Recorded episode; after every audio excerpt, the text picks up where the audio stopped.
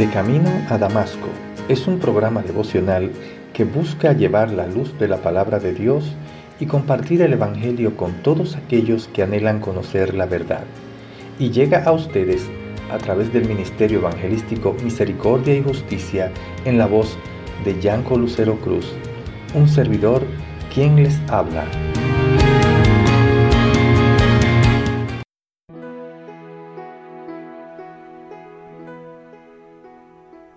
Por tanto, hermanos santos, participantes del llamamiento celestial, considerad al apóstol y sumo sacerdote de nuestra profesión, Cristo Jesús, el cual es fiel al que le constituyó, como también lo fue Moisés en toda la casa de Dios. Hebreos 3, del 1 al 2.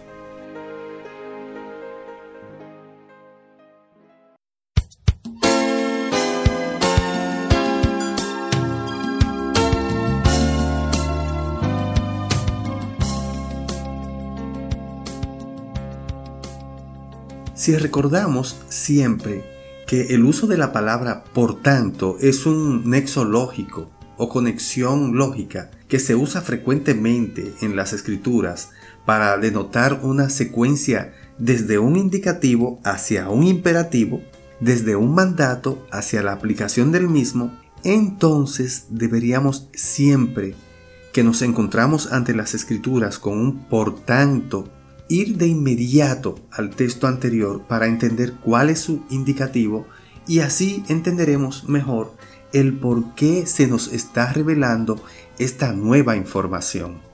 Ahora vamos a ver los tesoros que nos tiene el autor de Hebreos en la palabra de Dios, la cual es rica en nutrientes para alimentar y fortalecer nuestras almas.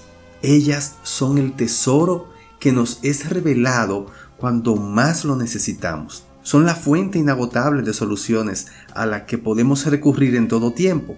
Como dice Hebreos 4:12, porque la palabra de Dios es viva y eficaz y más cortante que toda espada de dos filos, y penetra hasta partir el alma y el espíritu, las coyunturas y los tuétanos, y discierne los pensamientos y las intenciones del corazón amigo, amiga, yo te pregunto en este día, ¿a quién recurres en el momento de tu aflicción cuando está bajo el ataque de tus propias pasiones? ¿A quién recurres en la hora difícil? En el momento en que el horror te inmoviliza, cuando en tu propia carne está siendo lacerada por la desesperación, ¿a quién llaman tus labios por socorro? Yo no sé quién será tu héroe, pero ante quien recurro yo es ante ese quien es poderoso, porque padeció siendo tentado, pero venció y es poderoso para socorrerme, Cristo Jesús. Entonces, hermano, hermana, considéralo como tu único y exclusivo guía y mediador de tu vida. Retén hasta el fin tu confianza y esperanza en Él ya que la palabra fidedigna y digna de ser creída nos dice, pues en cuanto él mismo padeció siendo tentado, es poderoso para socorrer a los que son tentados.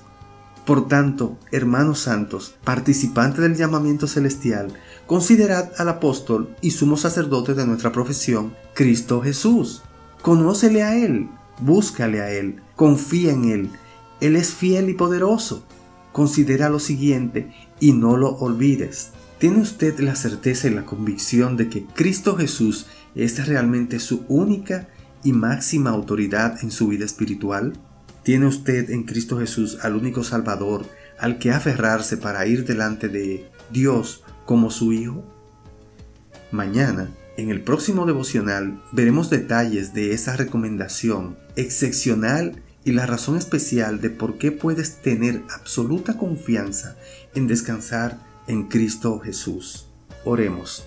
Amado Dios Padre Celestial, te damos gracias Señor porque tú has puesto a través de la revelación especial de tu palabra en nosotros el conocimiento de quién es tu Hijo Jesucristo, por medio del testimonio de aquellos que le conocieron y que caminaron con Él. Y hoy nosotros a través de la fe que tú has puesto en nuestros corazones, le hemos conocido.